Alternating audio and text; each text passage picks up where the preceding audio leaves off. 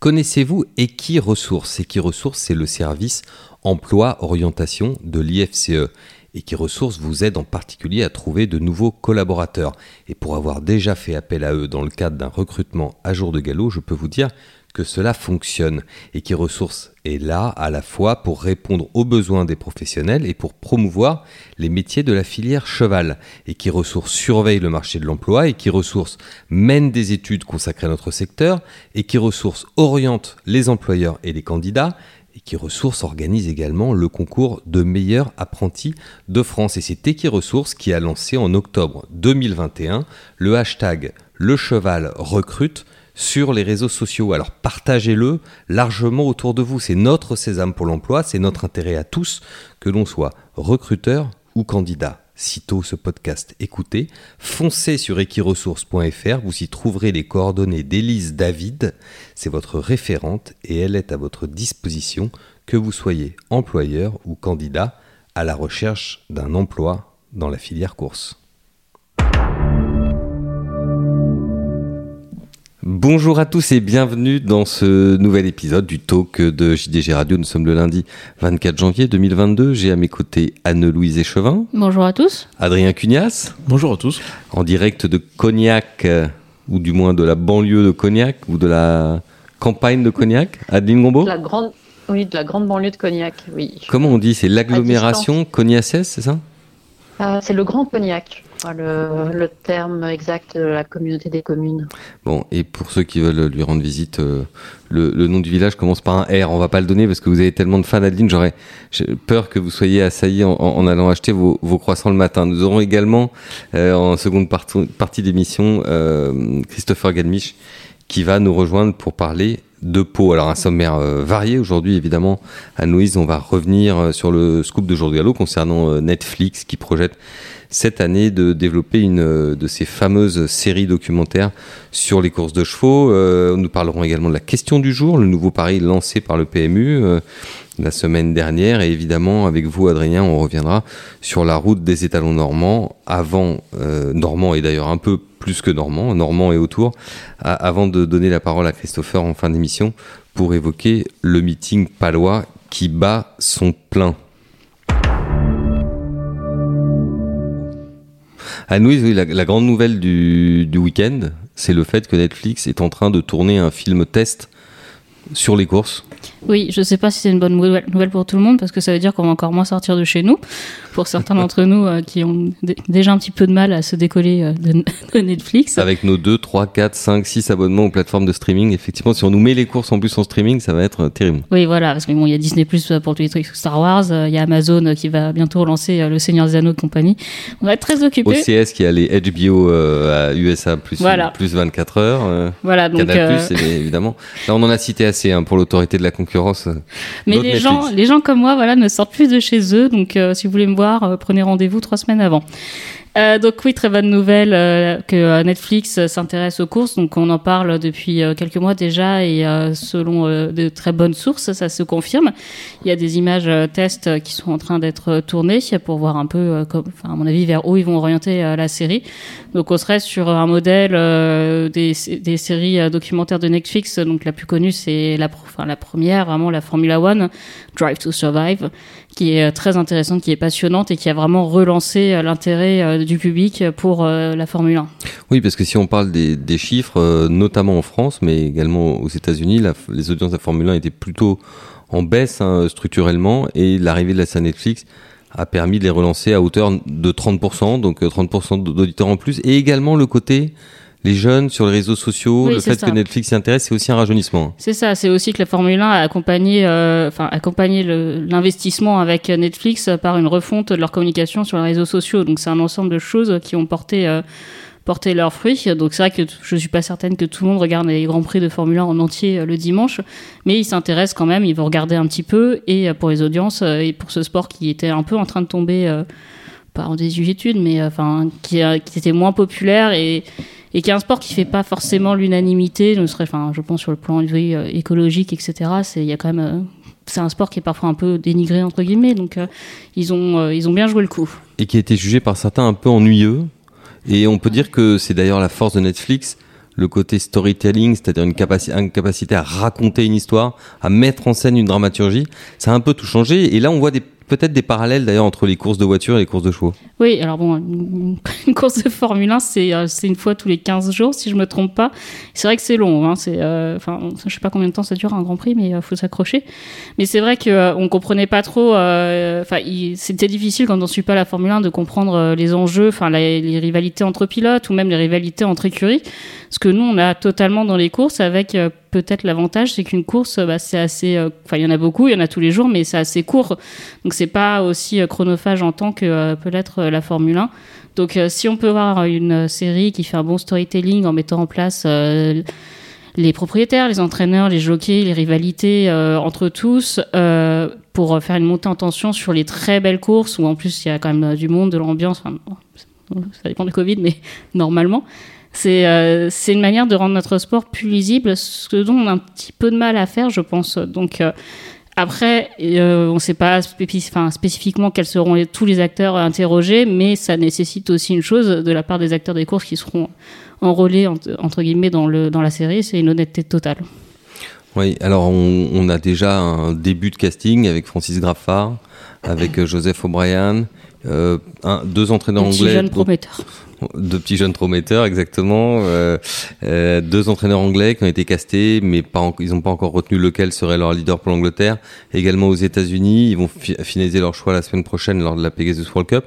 On a l'impression, Adrien, que le casting qui a été réuni pour ce film test, c'est peut-être quelque chose qui nous mène à la Saudi Cup parce qu'on sait que Francis Graffard, il sera avec Silly Way, euh, Joseph O'Brien et Sepi Bietre aussi.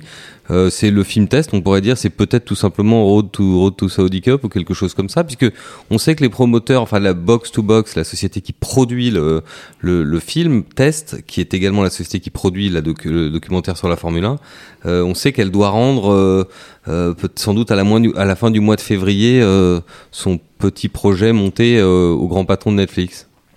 Euh, oui, c'est vrai que souvent ce qui fonctionne, c'est. On voit dans le tennis et dans beaucoup de sports, c'est quelque chose qui avec une échéance. et c'est un, des problèmes des courses avec trop de trop d'échéances, trop souvent, qui le rend difficilement lisible. Et euh, donc, du coup, oui, probablement, parce que la Saudi ça serait un, beau point d'arrivée, ça fonctionnerait bien avec le calendrier.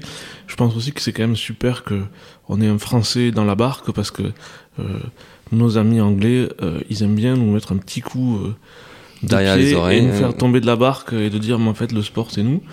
Donc c'est déjà une bonne nouvelle, une première bonne nouvelle. Alors espérons que souhaitons. Euh, Même si là, sur le projet Netflix, un des moteurs de ce projet, c'est la chaîne euh, anglaise Sky Sports Racing, mm.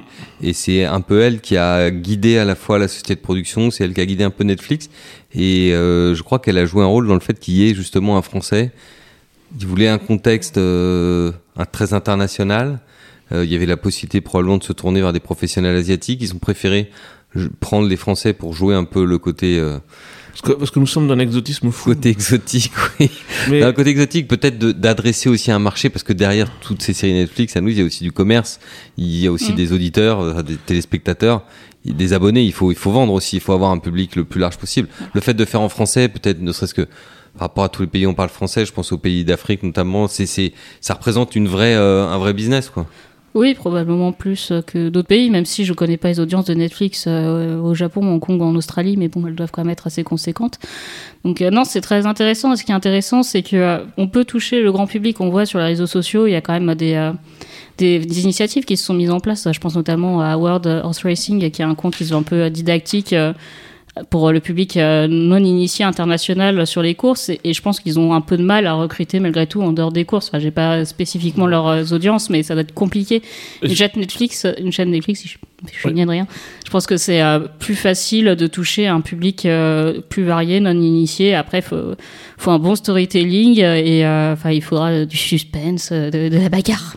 J'ai trois choses à dire. Déjà, World Horse Racing, comme disait Louis, c'est une réussite folle, mais ils ont beaucoup de mal à sortir des Anglais et des Japonais, et euh, en dehors de ces deux euh, populations, de ces deux profils types de, de fin de course, et vous de pareil anglais, c'est un peu plus difficile, et on voit qu'ils ont, ils ont, ils ont du mal à sortir de ce, de ces deux carcans-là où le sport épique est quand même très présent. Ensuite, moi, je suis un peu, enfin, je connais pas le casting final anglais, mais si j'étais, euh, si on, si on, si on regarde sur Netflix un petit peu la, la trame, le fil rouge de beaucoup de choses qui réussissent, ça serait quand même bienvenu qu'il y ait une femme entraîneur et qu'il n'y ait pas que des hommes entraîneurs.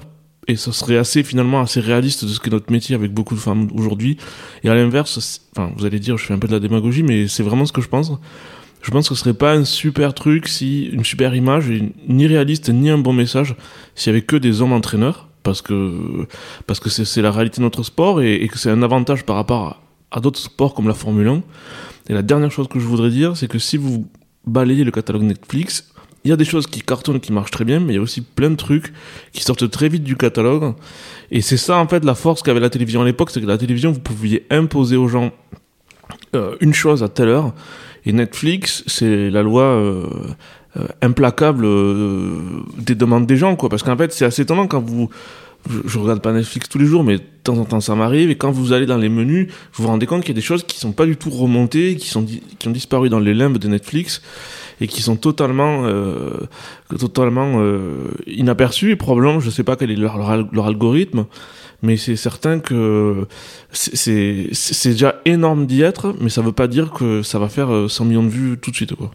Alors Netflix, ce qui est certain, c'est que le succès de la série sur la Formule 1 euh, leur a donné des idées et avec la même société, en 2022, sont déjà annoncées une série sur le golf et tout récemment une série sur le tennis où d'ailleurs le producteur a promis de, commencer la saison avec l'affaire Djokovic euh, à Melbourne. Ça donne déjà le, le ton un peu hein, et ce côté vraiment euh, très très euh, très narratif hein, à nous, qui est essentiel hein, dans la démarche de Netflix. Oui, qui est essentiel. Alors sur le tennis, j'ai pas lu. Sur le golf, je sais que c'est aussi produit. Enfin, les golfeurs produisent en association avec Netflix.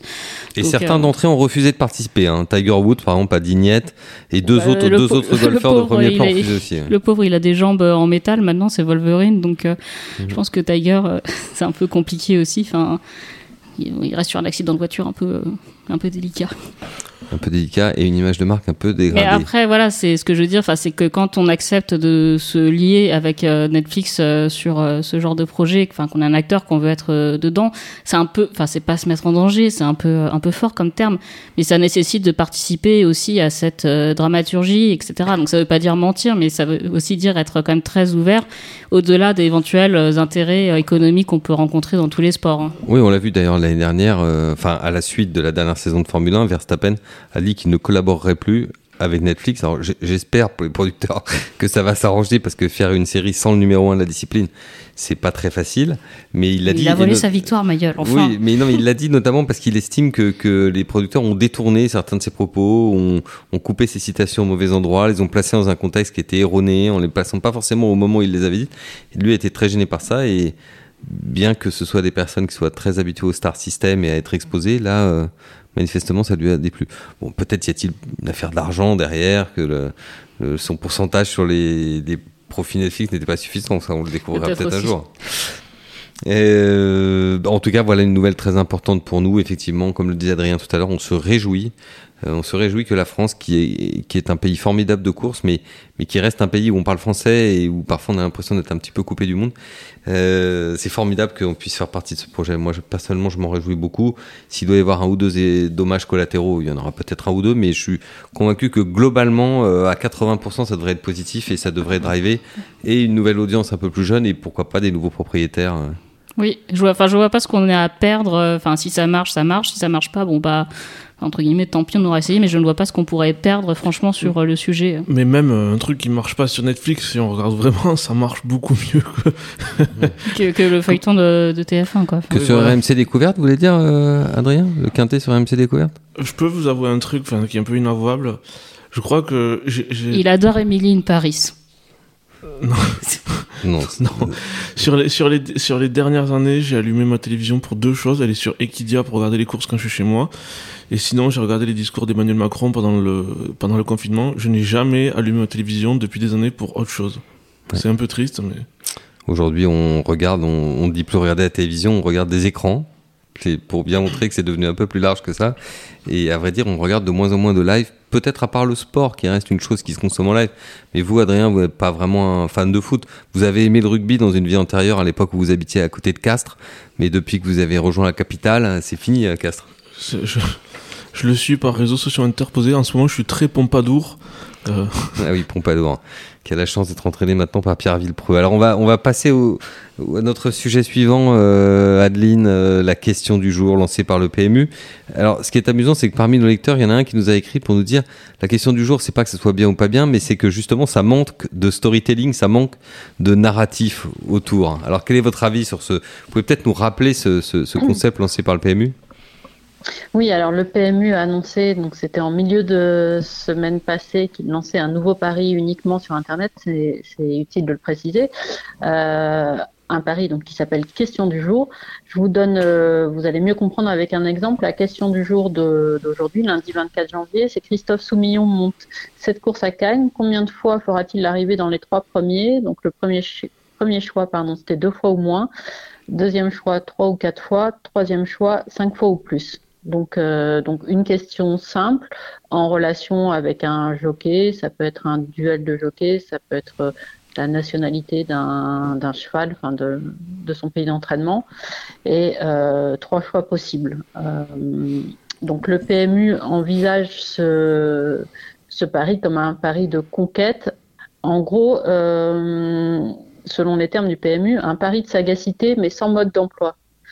Alors c'est un peu ça qui, est, qui nous nous a semblé un peu contradictoire dans le sens où effectivement par rapport à un multi ou enfin le, principe est simple hein, on choisit la réponse 1, 2 ou 3 euh, mais pour autant euh, il nous semble en tout cas que ça s'adresse à des parieurs déjà euh, connaisseurs de la de la chose hippique parce que bon là encore Christophe Soumillon je pense qu'il fait quand même partie des maintenant des, des gens connus en dehors de notre univers mais mais ça peut être des questions enfin qui demandent euh, qui demandent une, une culture hippique. Donc euh, donc dans la comment dire dans la perspective de d'attirer euh, des nouveaux parieurs parce que c'est ça la la comment dire l'objectif du PMU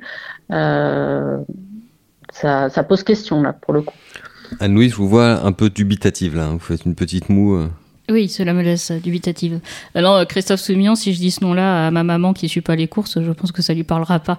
Mais euh, surtout, enfin, dans la question euh, du jour, enfin, c'est compliqué parce que on, on se retrouve à étudier euh, toutes les courses de Cannes. Il n'y a pas d'autre choix pour déterminer la réponse pour que la question soit, elle soit vite répondue. que, oui, si, Mais- si on veut, si on veut répondre euh, avec toutes les cartes en main, oui, ça nécessite de faire le papier. Oui, voilà, mais encore là, ça plus nécessite- que quand on veut jouer euh, Mm. un pari simple sur la deuxième course. C'est ça, c'est que là, ça nécessite un papier euh, limite euh, comme si on voulait euh, élaborer un report. Enfin, on n'est pas sur un pari. euh, Ou un grand set ou un oui, derby voilà, pour les c'est anciens. ça. C'est, on n'est pas sur un pari à multiples combinaisons sur une seule course. On est sur toutes les courses de Cannes. Donc, euh, oui, c'est, beaucoup de temps. euh, c'est- C'est un peu bonjour, je suis l'entrepreneur. As-tu 4 heures pour faire le papier?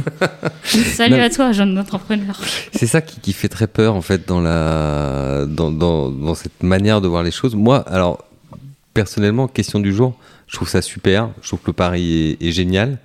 Mais il, il est génial parce qu'on aime les courses, parce qu'on connaît les courses, et que nous, ça nous apporte une distraction, ça nous oblige à regarder les courses différemment, ça nous divertit. Mais Oui, comment faire quand on est un néophyte pour savoir combien de courses Christophe Soumillon va gagner, alors même que probablement on ne sait pas qui est Christophe Soumillon c'est assez paradoxal. Dans les autres questions, d'ailleurs, il y avait aussi euh, Adeline, je crois que c'était le deuxième jour ou le troisième jour peut-être.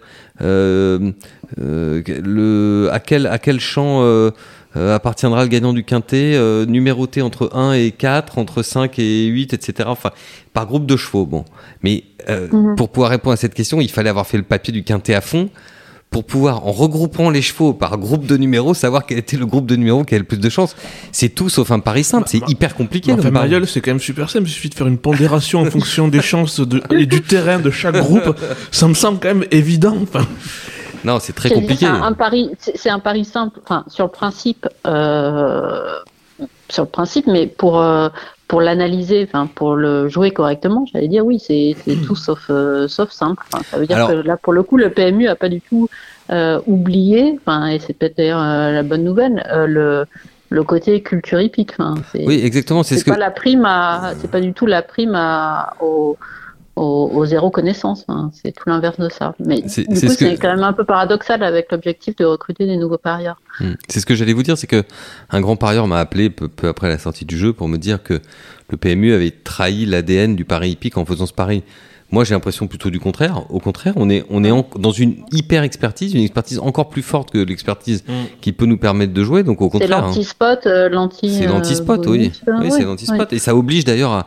Et, et, ça, c'est une des choses qu'on avait relevées d'entrée. Dans les choses très positives de ce pari, c'est que ça oblige à s'intéresser un peu plus aux acteurs qui sont cachés derrière les chevaux. Alors les jockeys sont peut-être ceux qui sont les plus mis en avant, mais, mais par exemple les entraîneurs, puisqu'il devrait y avoir des paris sur les entraîneurs, eux souvent sont mal connus du grand public et, ça peut être l'occasion de les, de les, mettre en lumière. Je pense qu'on aurait dû même aller plus loin encore, mettre les propriétaires, mettre les éleveurs, mettre les talons, plutôt que de se lancer dans des trucs qui n'ont pas de sens, comme le sexe, l'âge ou le pays d'entraînement qui est quelque chose qui se répète très peu de fois dans l'année pour que ça ait de l'intérêt, il faut que ce soit sur des très grandes courses où il y a des chevaux qui viennent du monde entier je trouve qu'il aurait été plus intéressant de faire parier sur les éleveurs, de faire parier sur les étalons, par exemple. Et, là, ça aurait permis de développer cette culture épique. Ça aurait obligé les parieurs à se dire tiens, c'est vrai, il y a un étalon derrière un cheval. En fait, il faut un père et une mère. Si on, si on... si on va un peu plus loin, si on va un peu plus loin, le PMU a, a rappelé qu'il avait vraiment foi dans la dans la transmission pardon de, de parieurs à d'autres à d'autres parieurs. Ils expliquent que 70% des, des, parieurs actuels se déclarent prêts à pratiquer cette transmission. En fait, on a l'impression qu'ils comptent sur les parieurs euh, sachants, entre guillemets, euh, pour expliquer au travers de ces questions tout ce qui, voilà, le, euh, qui est Christophe Soumillon, pourquoi tel cheval a plus de chances de terminer devant un autre, toutes ces, ces choses-là. Là, on voit vraiment qu'il se repose, enfin, il me semble, sur les parieurs experts. Oui, euh, euh, Adrien, vous vouliez dire quelque chose? Excusez ma remarque de Béotien, mais j'ai un peu l'impression que ça s'adresse au, même public qui serait tenté par l'antéposte, s'il existait. Genre parier sur qui va, quelle est la nationalité de l'entraîneur qui va gagner l'arc, euh, ou des choses comme ça, ou ça c'est quand même un peu... Si on navigue dans les je pense qu'on les, les cotes seraient plus, seraient plus élevées que celles qui sont qu'avec la, la question du jour. Enfin, Anne-Louise, vous, vous connaissez bien le trou, enfin bien mieux que nous tous autour de cette table. Il y a quelques étrangers qui font le déplacement, parfois d'Italie, parfois de Scandinavie. Oui. Ça reste quand même assez peu fréquent. Est-ce que ça justifierait d'avoir un pari, un, pari sur le pays d'entraînement du cheval au trot Pas pour les. À part pour le prix d'Amérique, mais. Oui, enfin. Non. non. Non, parce que non, mais même nous au galop, c'est un peu pareil. Hein, non, mais pour les belles courses, en effet, de Vincennes. Après, c'est vrai que les étrangers fonctionnent différemment. Souvent, les chevaux étrangers sont transférés euh, chez les entraîneurs français. Euh, ils rattrapent leur retard de gain. Et puis voilà. Mais mhm. c'est, enfin, est-ce qu'il y a tant d'étrangers après que ça, hors meeting de Vincennes pour les très belles courses? Vous, me flattez beaucoup, Mayal, mais je suis pas assez le trop pour le dire. Je sais pas, quand un mec vient des Landes, ça compte comme l'étranger ou? Oui, ça compte comme l'étranger. Surtout s'il est hollandais. D'accord. Voilà. Le sud, si, tu été ta question. Sud de la Loire, euh, c'est étranger. Bon, parfait. Il euh, faudra prévenir juste le PMU. Et puis à la Mayenne. Et, à la Mayenne au trop aussi, c'est important. La République indépendante de Mayenne. De Mayenne, trotteuse. République indépendante, trotteuse de Mayenne. Oui, quelques entraîneurs ont parfois charrié le trop mayennais. Bien, donc euh, Adeline, bonne, mauvaise chose Oui, bonne chose finalement, mais on, on va pas en attendre des révolutions à bord. Quoi.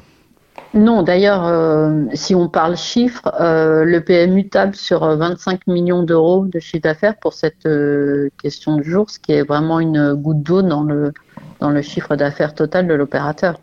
oui, Adrien. C'est pas quand même mieux qu'une gifle. 25 hein. millions, c'est mieux qu'une gifle. Adrien relève le, niveau du débat aujourd'hui. Merci, Adrien. Non, mais 25 millions à mettre en regard. On voit que, le prix d'Amérique s'approche. Hein. ça ne vous réussit pas, Adrien. Oui, pardon Adeline, désolé, il y, a, un petit, un petit important. Je voulais pas dire que 25 millions d'euros, pour moi, c'était rien. Hein. Je voulais juste comparer aux, 8 milliards euh, de chiffre d'affaires réalisés par le PMU, évidemment. on fait les soldes avec 25 millions. C'est plus que les soldes. On n'a a même plus besoin d'attendre les soldes. Adeline, merci beaucoup. On va vous rendre euh, à votre chère Charente et on va basculer un peu plus au sud de la France pour parler Christopher Ganmich qui nous a rejoint du meeting de Pau. Christopher, euh, le meeting de Pau, euh, comme on vient de le dire, bat son plein. Euh, vous avez des choses à nous dire sur ce qui s'est passé et également sur ce qui va se passer. Alors si on, va faire dans l'ordre, hein, est-ce que vous pouvez nous résumer un petit peu les événements récents pour nos auditeurs? Eh ben, hier, on avait le, Grand Prix de Pau qui est le, temps fort, même si depuis déjà plusieurs saisons, c'est quand même le Grand Cross qui est devenu la référence et qui attire le plus de monde. On le voit généralement à 8000 personnes, 8 9000 personnes. Mais on a eu un beau Grand Prix avec des chevaux euh, de bonne valeur. Il n'y avait pas un, cheval qui se détachait comme l'an dernier avec euh, Ajas. Mais euh, Happy Monarch, François Nicole l'estime depuis un bon, bon moment. C'est ce que je vais vous dire, comme dans beaucoup de courses depuis quelques mois, à la fin, c'est Nicole qui gagne. oui, c'est ça. Oui. Bah, C'était sa première pour Bertrand Lestrade aussi, pour Antonia Devin également. Et c'est un cheval sur lequel il a fondé beaucoup d'espoir. Il n'a pas toujours répondu présent.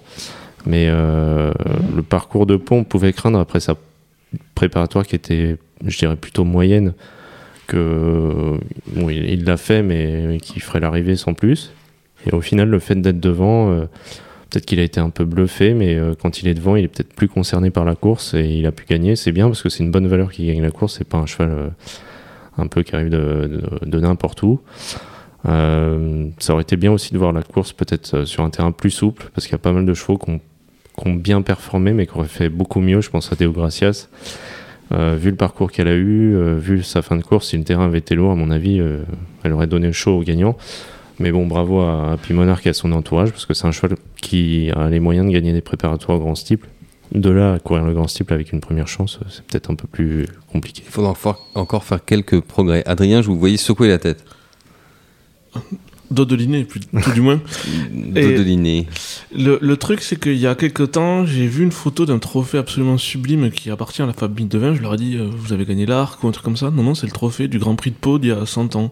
Ah d'accord, les devins avaient gagné. Non, Madame Couturier, enfin ou du moins les. c'était il y a 100 ans, c'était pas Madame Couturier, c'était avant. Non, enfin, je vous dis il y a 100 ans, peut-être 50 ans. Le trophée était juste euh, c'est un trophée absolument sublime, etc. Donc je pense qu'ils l'ont déjà gagné. Et pour rebondir sur ce que dit Adrien, c'est vrai que les, trophées de, de, Pau ont été très, très appréciés, euh, notamment par, par Bertrand Lestrade qui a eu une magnifique euh, assiette, euh, je sais pas si c'était en cristal. Et puis bon, je, passe sur le, sponsoring de Biraben oui. et toutes ces réjouissances gastronomiques. Pour l'assiette. Point en conserve. Donnez-moi mon point en conserve. Je vous laisse la coupe, je vous donne mon, point en conserve Biraben. Euh, petite pub et petit salut à, l'ami Jean. Euh, mais cela dit, c'est important de donner des beaux trophées. C'est souvent une chose, d'ailleurs, sur des podiums France Gallo, qu'on a regretté. Alors, pas dans toutes les courses, évidemment, hein, mais dans certaines courses. Je me souviens que certains propriétaires ou certains éleveurs étaient un peu déçus de, de ce qu'on leur donnait pour avoir gagné quand même une course de groupe, ce qui est pas, ce qui n'a rien de. Non, puis là, c'est, bon, c'est, on peut, certains pourraient se dire c'est, c'est Pau, mais Pau, ça a quand même une belle symbolique et, euh, et gagner devant des tribunes qui sont quand même bien remplies malgré le, le Covid, euh, avec euh, des gens qui applaudissent et, une ferveur, c'est toujours plus, plus sympathique. Et la jauge, elle était vraiment à 5000 euh, Ou un peu plus Non, non, à 5000. C'était jauge à 6000, on m'a dit. non, c'est jauge à 6000. Non, non, mais après, bon, il y a des gens qui sont venus le matin et qui sont repartis, d'autres qui sont arrivés. En fait, peut-être que sur la journée, euh, effectivement, il y a plus de gens, mais sur l'hippodrome 5000, mais après, il y a eu des roulements en fait. Est-ce qu'ils ont compté ceux qui sont arrivés en parachute ou pas Non, mais c'est vrai, il y, en a qui sont arrivés en parachute. Oui, oui, c'est les militaires oui, euh, qui, qui, ont mis le trophée. Il y avait une euh, animation. Bah, entre, deux haras, on, regardait Kidia et on voyait les gens arriver en Oui, c'était des militaires en fait de, la base de Pau qui sont, qui sont venus et qui ont mis après derrière le. C'était l'animation entre la très longue période euh, où il y avait le quintet à Vincennes. Du coup, il y avait à peu près 45 euh, minutes, je crois, entre deux courses ce qui est très bien quand on est journaliste parce que ça, ça laisse le temps de faire le retour et après de pouvoir reprendre un peu. Et, comme dirait euh, François Nicole, après ça donne du moral pour aller sur la fin de parcours. exactement. Donc vous, vous étiez, euh, vous étiez sur place. Christopher, vous aimez particulièrement aller à Pau. Précisément, est-ce que vous pouvez nous expliquer, selon vous, qu'est-ce qui fait que le Grand Cross a pris un peu le, le pas sur le steeple euh, à Pau, enfin sur le Grand Prix de Pau? Alors, est-ce que c'est seulement une question de calendrier? Est-ce que c'est un, type d'effort sportif qui plaît plus? Est-ce que c'est bah, Grâce à notre ami Robert Paulin, qui m'a rappelé que le photographe euh, bien connu, qui, dont, dont Pau est le fief. Mm. Euh, il m'a rappelé que le Grand Prix avant était le même jour que le Grand Cross et la Grande Course de Haie, donc ça faisait une méga finale, tout le monde venait euh, et cochait cette date-là. J'ai entendu hier dans le public des gens qui, d'après ce qu'ils disaient, n'avaient pas l'air de vraiment beaucoup connaître les courses, mais ils ont coché deux dates, c'est le Grand Prix et le Grand Cross. Mais le Grand Cross, ça fait vraiment l'unanimité, je pense, par le côté spectaculaire et aussi par le fait que c'est un cross où on voit tout en fait à pause, c'est ça vraiment qui est appréciable. C'est que le passage de route, il est en face des tribunes, le vol on le voit très bien, la banquette, tout ça, enfin on voit vraiment tout ce qui se passe. Et puis il y a toujours, euh, enfin vraiment le côté spectaculaire du cross, il, il, prend au triple les gens euh, du cru. C'est l'impression que ça me donne. Mais enfin, dites-moi si je dis une bêtise, mais j'ai l'impression quand même que le Grand Cross, c'est les meilleurs chevaux euh, de la spécialité qui sont capables de faire ce parcours-là. Et le Grand Prix de Pau, c'est des super chevaux, mais c'est pas des, c'est pas forcément les meilleurs steeplechase. Vous voulez dire que le Grand Cross de Pau, c'est un peu le Grand steeplechase national. Enfin, ça serait l'équivalent du Grand steeplechase de Paris en cross, alors que le Grand Prix de Pau, malgré tout, reste en dessous du Grand steeplechase de bah, Paris. Il y, a cran quand même, mais je veux dire dans une forme de spécialité qui est celle du parcours de Pau, c'est quand même euh, le, la fine fleur. Enfin, Complètement. C'est vraiment le parcours le vrai cross, quoi. C'est pas un cross, un faux cross avec euh, deux trois banquettes qui traînent ou voilà. Là, c'est vraiment un, un parcours où, euh, quand c'est bien fait, notamment comme les deux, deux trois dernières éditions, où, euh, où les chevaux ont fini, euh, tous finis, ou alors ils ont été arrêtés, mais pas de chute. c'est vraiment superbe à, regarder, quoi, quand les chevaux maîtrisent vraiment, comme on le voit cette année avec Saint-Godefroy, qui connaît le parcours, et en plus il a Félix sur le dos, donc mmh.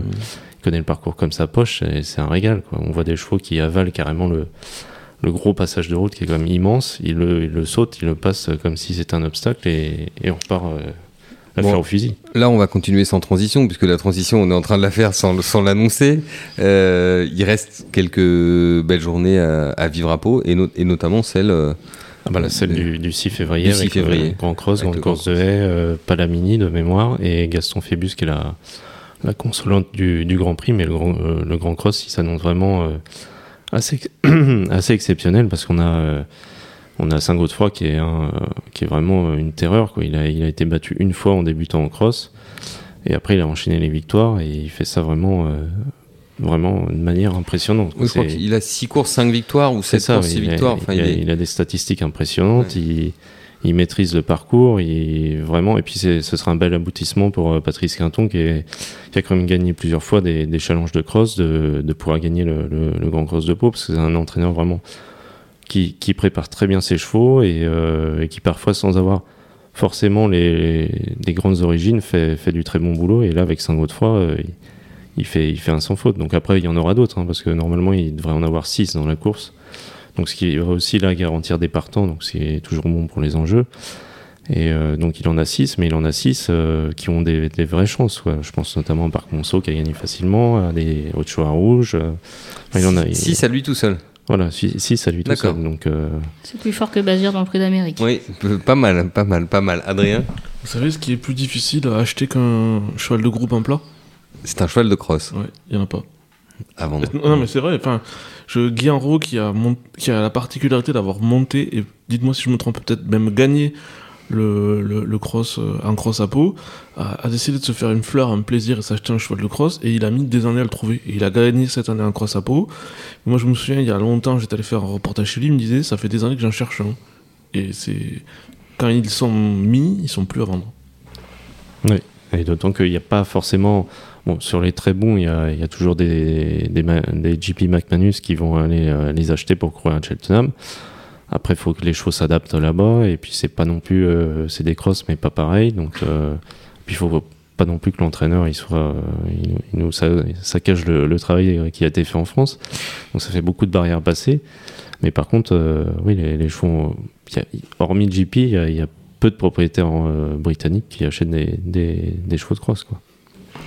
Oui, donc on attendra avec impatience la date de 6 février. D'ici là, on va retourner à Pau. Euh, oui, quelques euh, réunions, bon, plus de, de transition. Euh, voilà, avec, je crois qu'il y a un, un, ou deux quintés. Puis il y a le Camille Dubosc aussi qui sera une course intéressante cette année parce qu'il y a des, des bons 4 ans, euh, notamment un de Nicolas Paysan qui est un entraîneur assez adroit qui s'appelle Mon Ami Well, qui, qui a peut-être le potentiel pour aller ensuite sur Auteuil. Donc c'est toujours intéressant parce que c'est un vrai tremplin pour, pour Auteuil, Pau. Parfait, merci beaucoup Christopher. Alors oui, parce que on n'aura pas de Pau dimanche prochain, on n'aura pas de Cannes-sur-Mer dimanche prochain. Anne-Louise, on aurait dû en parler plus tard dans l'émission, mais puisqu'on y est, on va en parler tout de suite parce que dimanche prochain, c'est le prix d'Amérique Legend Race. N'oubliez pas Legend Race. C'est très important le Legend Race. Voilà, le prix d'Amérique Legend Race. On pensait avoir tout connu avec les Epic Series. Là, maintenant... On se souvenait des trophées des Epic Series en parlant des jolis trophées. Oui, avec les trophées des Epic Series, c'était assez catastrophique. Donc ça, c'était les Epic Series. On croyait qu'on avait touché le fond de la piscine. Et là, on a inventé un nouveau truc, les Legend Race. C'est vraiment la société du spectacle. Merci. Alors, Qu'est-ce qu'on, à quoi on doit s'attendre au départ? Alors nous, on connaît au galop, on connaît personne à part peut-être FaceTime Bourbon. Bah, Est-ce qu'il voilà. va, est-ce qu'il- est-ce qu'il va gagner le prix d'Amérique Enfin, dimanche? euh, je vous dis juste un truc. Il, a- il y avait, il y a une heure, j'étais au téléphone avec Jean Cotin. J'ai dit est-ce que la victoire de Flamme du Goutier, c'est la plus. Enfin, donc de dimanche dans le Cornulier, c'est. C'est la plus belle victoire de votre carrière d'éleveur propriétaire? Il me dit non, c'est celle de dimanche prochain. Ah, donc il pense qu'il va gagner le prix d'Amérique. Mais avec qui? Bah, avec Flamme du Goutier. Ah, avec Flamme du Goutier, d'accord. Après, doublé Cornulier Amérique. Et après, dans, une, une petite euh, élucubration, un petit, petit zigzag, il m'a dit bon, on va décider demain ou après-demain. euh. C'est toujours drôle, ça, ça, ça m'amuse toujours les, les trotteurs Anne-Louise qui, qui font le doublé, enfin qui courent à une semaine, le Cornulier et l'Amérique. c'est- Je, je m'imagine comme ça en fermant les yeux que c'est comme si un- en plat il y avait un cheval qui courait à une semaine d'intervalle le prix de Jockey Club et le Grand Wow. Steeplechase de Paris. Ça serait un peu. Oui. euh, voilà, on se dirait tiens, c'est pas exactement le même type d'effort, mais. On a eu l'arc et, et, euh, Et la grande course de de- haie avec le paillon. Avec mais- le paillon, c'était en 47. Bon, il y avait, après la guerre, il n'y avait plus de chevaux, donc il n'y avait plus de partants, donc tout le monde courait tout. Mais enfin là, c'est c'est quand même. euh, non, c'est c'est un- ce sont deux exercices différents quand même, trop monter, trop attelé. Oui, mais ça reste des trotteurs. Enfin, ils peuvent faire. euh, ce- Enfin, certains ont la capacité de faire les deux. Donc euh, après, c'est vrai que, euh, comme on dit que le trop, mont... enfin, le trop monté est plus dur, parce qu'il faut porter l'homme. Ouais. Mais euh, c'est jouable. Après, c'est. Enfin, je vois pas trop euh, Flamme du Goutier euh, quelle serait sa chance en Prix d'Amérique. Mais bon, je, je suis plus assez le trop de près pour pouvoir le dire. Mais même hier sur Equidia, sur le grand débrief, enfin, il restait prudent. Quoi. Enfin, Di Waldstein, il a dit, c'est pas les mêmes non plus. Donc. Donc euh, non, l'attraction c'est euh, FaceTime Bourbon, euh, de savoir s'il va remporter son troisième prix d'Amérique ou pas. Donc a priori c'est plutôt pas trop mal parti. Petite interrogation parce qu'il vient d'être battu par Étonnant, un Timoco dans le euh, Bourbonnais. Donc Étonnant c'est euh, la team Timoco, donc Richard Westering, etc. Donc c'est rigolo puisque euh, FaceTime Bourbon est un radicage, donc ça nous rappelle les grandes heures euh, de Vincennes Des duels entre Timoko Ouais, et Radicash. entre les deux, euh, entre ces deux-là. Il y avait aussi Royal Dream euh, qui se mettait euh, parfois euh, Maintenant, donc c'est par fils interposé. Et je crois que Royal Dream, c'est NEC, mais je ne suis pas sûre, je dis peut-être une grosse bêtise là-dessus. Euh, Et alors donc vous avez eu Jean Cotin, euh, Adrien au téléphone, parce que Jean Cotin, on va en dire un mot puisqu'on parle du trot, est l'éleveur de Flamme du Goutier qui a gagné le prix de Cornulier, le championnat du monde du trot monté, mais c'est également un éleveur bien connu au galop et qui a déjà élevé de très bons chevaux. Oui, c'était plutôt pas mal. en fait, il a, accidentellement, il a, enfin, lui-même l'avoue, il m'a dit euh, si vous avez une explication, donnez-la moi. Mais il a gagné deux groupes 1 euh, en, en obstacle, enfin, avec Telem, euh, qui était un side step. Pas Et- vraiment élevé pour euh, gagner Auteuil, mais qui est toujours. Et voilà, et Kirov, qui est toujours un Dark Angel avec une mère par Lomitas. Oui. Il, il a gagné groupe, donc il était très content, mais il m'a dit voilà, j'adore l'obstacle, mais me fait trop peur, j'aurais jamais élevé un cheval d'obstacle, c'est trop dur pour moi. Donc ça c'était groupe 1 en obstacle, groupe 1 en plat. Il a gagné, excusez du peu, le Rothschild et les Coronation Stakes avec euh, Kema. Mais même donc ça fait groupe 1 en obstacle, groupe 1 en plat et donc dimanche groupe 1 au trot. non, mais il a, il a, c'est pas fréquent. il a gagné 11 groupes 1 au trot. Hmm, et- C'est pas fréquent de gagner dans les Et trous. même si ça- je dois avouer que ça me fait un petit peu mal de vous le dire, il m'a dit qu'il préférait le trot quand même. Alors on va faire euh, petite chanson. non, rien de rien. Je ne regrette rien. Non, voyons. Non, il Cher ami, en vous fait, pouvez pas préférer le trot, c'est pas possible. Je sais pas, déportez-vous sur l'obstacle pour faire plaisir à Christopher ou souvenez-vous quand vous avez gagné les Coronation à, à Scott, c'est quand même. Non, je, je pense que il- à, demi-mot, le truc, c'est qu'il a gardé donc des participations dans les jugements qu'il a chez Pierre Talvar. Mais dans le haras qu'il a lui-même, euh, où il élevait les trotteurs, il a quasiment arrêté les galopeurs. Et euh, parce que probablement, j'imagine que si vous voulez acheter la meilleure jument de France sur le marché au trot avec 200 000 euros, vous l'avez.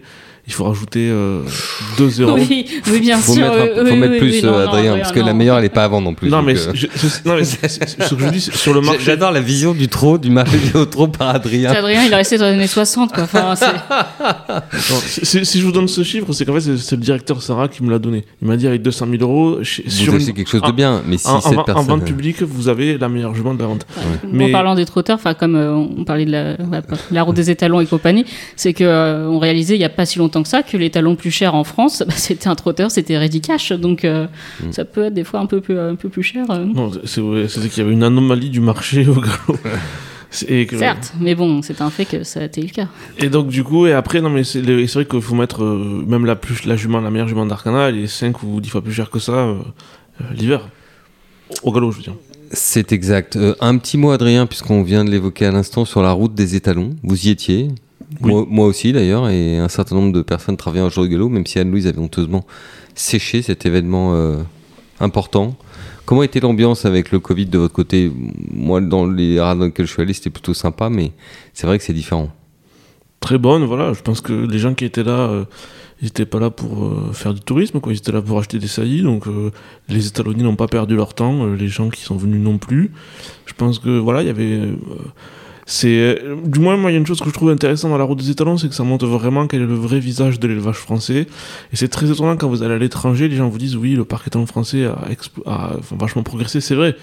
Mais en fait la perception de gens en fait se fait sur 5, 6, 7 étalons du haut du panier mais dans la, base de ce que représente l'élevage français, de comment sont structurées les courses françaises. En fait, on a une immense mer, euh, de, un, océan, je dirais, de, chevaux à petit prix, et c'est, et c'est, et c'est là, en fait, quand vous comparez la liste, quand, etc., quand vous regardez, que vous voyez vraiment comment, comment se structure le, la France des courses et, l'élevage français, quoi. Avec finalement plus de petits éleveurs qu'à l'étranger, beaucoup moins d'éleveurs commerciaux. Et grosso modo, nous, on a une pyramide avec une base très large et un sommet assez, assez, assez mince. Et c'est vrai que si vous allez à l'étranger, notamment en Irlande, vous avez une base peut-être plus étroite de petits étalons pas chers et, une base plus garnie entre les chevaux à, je sais pas moi, entre 10 et 30. Qui, il y a probablement plus de choix chez eux. Et bon, après, je vous parle pas des chevaux à 5000 parce que, enfin, ils sont en Irlande, mais au final, ils attirent une, ou en Angleterre, mais ils attirent une jumenterie qui est pas spécialement irlandaise ou anglaise. Une jumenterie qui vient de, oui, disons que eux, eux, ils ont une, une, structure qui est plus en forme de, de sphère, enfin de, de, ballon, et nous plus en forme de pyramide. Donc, euh, ils sont plus larges dans la partie centrale et ils sont toujours fins en bas et au milieu, alors que nous, on est fin en haut, et puis ensuite, plus on descend, plus on s'élargit. Mais c'est à l'image sans doute du profil des éleveurs français, tout simplement. comparé aux éleveurs ben, irlandais. Si je peux me, permettre de faire référence à un article qui a été publié dans le jour de galop sous la plume de Anne-Louise, qui était sur le, le, le Delta. Autocitation, ça c'est 5 euros dans le cochon interdit. On continue. Non, mais je l'ai pas fait, donc je peux citer mes collègues. Je plaisante. Il, faut quand même saluer quand les, vos collègues font du bon travail, il faut, le mettre en avant. Et donc, Ce qui est tout le temps, merci à Surtout dans un journal aussi formidable que Jour de Galop. Bah tous les jours, tous les jours. C'est aussi l'écran qui fait la valeur du bijou. On m'a dit ça. Et donc du coup, enfin, le, on voit bien que dans les bonnes courses partout dans le monde il y a de l'argent et que c'est dans les petites courses que la France est plus forte que d'autres pays. Et probablement ce qui fait qu'il y a plus de gens avec des moyens réduits ou qui veulent investir de manière euh, réduite qui, euh, qui, continuent à élever, à être propriétaires dans notre pays et du coup il y a une catégorie des talents pour eux. Voilà. Et donc ce qui est assez. Ce que vous trouvez pas trop à l'étranger, quoi. Je veux le premier réflexe d'un éleveur irlandais c'est d'aller aux ventes. Et, oui, euh, mais il faut rappeler qu'il n'y a pas de prime à l'éleveur non plus. Euh, ah oui, mais, vous êtes un petit éleveur en Angleterre ou en Irlande, c'est quasiment impossible de survivre. Mais on vit avec le produit de la vente. Non, mais justement, c'est ce que je vous dis. Mais du coup, si, il y a quand même des petits, mais ils sont, ils sont, ils, sont rares et du coup, ils acceptent de courir pour rien. Et, voilà. Alors, comme, je veux dire, enfin, comment expliquer ça? Notre écosystème favorise une base plus large, voilà, et ça se voit très très bien dans les étalons. Merci beaucoup, Adrien. Anne-Louise on va finir avec vous. On aurait dû parler du prix d'Amérique, mais on en a déjà parlé. Donc on va, parler d'un sujet qui arrive cette semaine, qui sont les ratings de la Fédération internationale. Et puis ensuite, on terminera avec un événement qui, lui, a lieu samedi, qui est la Pegasus World Cup aux États-Unis. Donc on commence par les ratings internationaux. On va savoir quelle course a été élue meilleure course du monde en 2021. Est-ce qu'il y a encore du suspense? Le meilleur cheval du monde aussi. Et le meilleur cheval du monde. Euh, oui, il y a toujours du suspense parce que euh, ça, peut, euh, ça peut être serré. L'arc est pas trop mal placé. Alors après, il faudrait voir les ratings définitifs. Mais alors de mémoire, on a Torquator Tasso qui est en 125. On a Dayar qui, avec la quatrième place, est en 127 et nous apporte beaucoup avec cette quatrième place. Tarnawal était en 120, mais il faut rajouter les plus 5, me semble, pour les femelles. Et on avait aussi Hurricane Line qui était en 121. Donc ça, c'est avant réajustement des ratings. Donc on est plutôt pas mal, mais derrière, on a eu une Breeders' Cup euh, classique euh, qui avait quand même euh, un petit peu de gueule. Pardon. on avait des Irish Champion Stakes avec peu de partants, mais quand même trois bons chevaux. Enfin, je pense que c'est jouable, mais que ça va, ça va pas gagner. Enfin, si ça doit se gagner, ça se gagnera pas avec la ligne droite de Longchamp. Très bien, mais on va quand même. L'arc avait un petit peu souffert au niveau des ratings ces dernières années. Là, on devrait quand même remonter un peu dans le classement. Oui, surtout euh, c'était euh, l'an dernier, enfin en 2020, on avait euh, pris une méchante claque, mais là, oui, on est, on est un petit peu mieux, donc c'est vrai qu'il y avait une surprise avec Torquay Tortasso qui n'était pas tendu à ce niveau-là, mais il avait euh, obtenu après l'arc un rating de 125. Donc, euh, oui, parce que les, chevaux, les chevaux qui l'entouraient avaient des très bons ratings eux-mêmes, avaient déjà fait leur preuve. Donc on aurait pu, euh, enfin, on peut aussi dire que c'est généreux, mais bon, il restait sur un succès en Allemagne, c'était pas non plus comme s'il arrivait de nulle part. Quoi. Mais ça, c'est aussi la magie des ratings, parce que le fait qu'un cheval peut coter avant, enfin avec un rating relativement faible, gagne, ça lui permet de gagner un rating assez vite très haut. Si Torquay Tortasso avait fini quatrième, son rating aurait probablement peu évolué. On aurait considéré que c'était une surprise et probablement on lui aurait laissé son rating historique à peu de choses près. Hein. Oui, voilà. Alors, je sais plus, euh, je sais plus ce qu'il était euh, après euh, Baden, mais clairement oui, il un quatrième et il, nous aurait peut-être fait un peu de mal. Donc, Alors que là, en gagnant, bah, il a été obligé de prendre le lead sur les autres et ça, c'est pas mal. Hein. C'est ça, mais après ça joue, voilà, c'est toujours ce même système. Est-ce que c'est juste de donner au quatrième autant d'importance qu'au premier? Enfin, est-ce qu'il faut pas repenser la manière dont tu calcules les ratings des courses? Enfin, quand euh, on avait eu euh, Winfried Engelbrecht en décembre, il nous avait dit que voilà, il fallait peut-être euh, se pencher sur la manière dont, dont, on évaluait le black type, peut-être y réfléchir de nouveau, puisqu'il y a rarement des accords en fait dans ces ratings.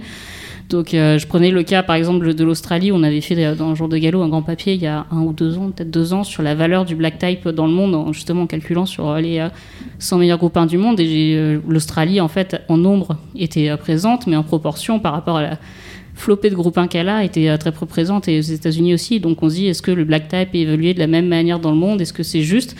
Et ce à quoi Monsieur Engelbrecht m'a dit mais comment on évalue le black type? Parce que euh, vous en Europe vous allez dire que euh, en Australie euh, on a des groupes 1 possiblement handicap avec 16 partants où il y a peu d'écart entre les chevaux mais vous les Australiens vont vous dire vous avez des groupes 1 avec 4 partants en quoi 4 partants dans un groupe 1 c'est de la qualité? Hmm.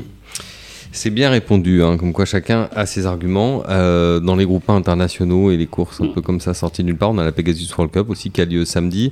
Est-ce qu'il y a encore matière à en parler pour un public français ou est-ce que est-ce qu'ils ont quitté un peu, qu'ils ont un peu lâché la rampe, nos amis, par rapport aux premières années? Bah, disons que la location de la Pegasus World Cup qui était montée jusqu'à 16 millions est retombée à 3 millions. Pour la Turf, elle est redescendue à 1 million, donc euh, c'est plus, euh, c'est une course comme les autres, euh, devenue un peu banale. C'est un peu terrible à dire pour un million, mais bon, c'est comme ça. Donc oui, la Pegasus fut, la Pegasus n'est plus, mais la Pegasus World Cup, donc sur le dirt, va être intéressante puisque normalement ça devrait être la dernière sortie de Nixgo. Nixgo qui est en tête du classement provisoire des ratings internationaux, mais il faudra attendre demain pour savoir s'il y reste et il va rentrer après O'Hara à TaylorMade. Et surtout, il y a un, cheval qui est assez incroyable, c'est Life is Good, qui a gagné la Breeders' Cup euh, Dirt Mile euh, en explosant ses adversaires. Et lui, il va peut-être aller après sur la Saudi Cup. Merci beaucoup. Si vous aimez les millions, si vous voulez gagner des millions, effectivement, oubliez la Pegasus, vive la Saudi Cup. Bah, c'est ça, c'est bah, un petit message pour la Saudi Cup. Il ne faudra pas euh, baisser la location. Enfin, quand ces courses un peu artificielles, pour l'instant, elles ont besoin de temps pour vraiment prendre et créer, euh, enfin, gagner le prestige qu'elles n'ont pas forcément encore. Donc, euh, c'est vrai qu'il faut, en attendant, attirer à coups de millions. Mais ce que fait l'Arabie Saoudite dans quasiment tous les sports d'ailleurs. Merci beaucoup, Anne-Louise, Christopher. Merci. De rien, c'était avec plaisir. Mon cher Adrien. Quand vous voulez. Sur une pelouse, sur un pré Exactement, le prochain. À Louise, pour la bagarre. La bagarre.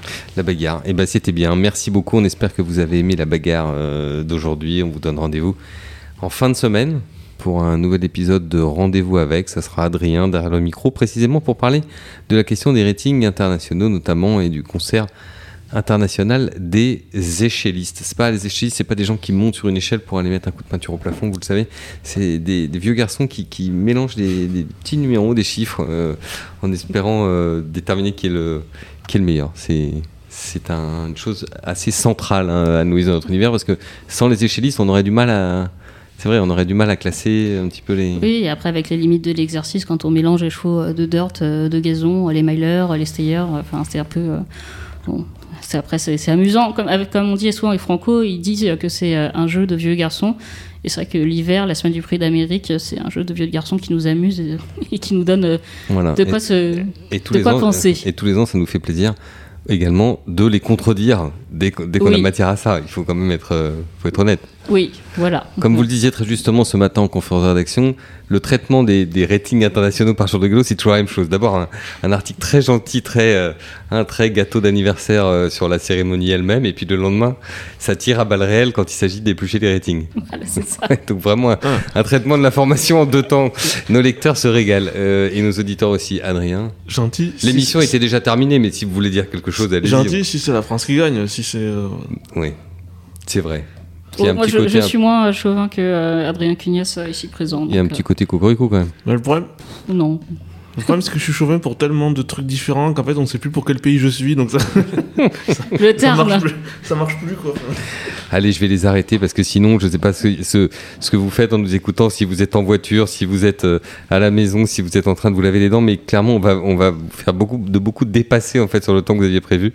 Donc, euh, merci à tous. Rendez-vous la semaine prochaine pour un nouvel épisode du talk de JDG Radio et d'ici là, portez-vous bien. Connaissez-vous Equiresources Equiresources, c'est le service emploi orientation de l'IFCE. Equiresources vous aide en particulier à trouver de nouveaux collaborateurs. Et pour avoir déjà fait appel à eux dans le cadre d'un recrutement à jour de galop, je peux vous dire que cela fonctionne et qui ressource est là à la fois pour répondre aux besoins des professionnels et pour promouvoir les métiers de la filière cheval et qui ressource surveille le marché de l'emploi et qui ressource mène des études consacrées à notre secteur et qui ressource oriente les employeurs et les candidats et qui ressource organise également le concours de meilleurs apprentis de France. Et c'est Equiresources qui a lancé en octobre 2021 le hashtag le cheval recrute sur les réseaux sociaux. Alors partagez-le largement autour de vous. C'est notre sésame pour l'emploi, c'est notre intérêt à tous, que l'on soit recruteur ou candidat. Sitôt ce podcast écoutez, foncez sur equiresources.fr, vous y trouverez les coordonnées d'Élise David, c'est votre référente et elle est à votre disposition, que vous soyez employeur ou candidat à la recherche d'un emploi dans la filière course.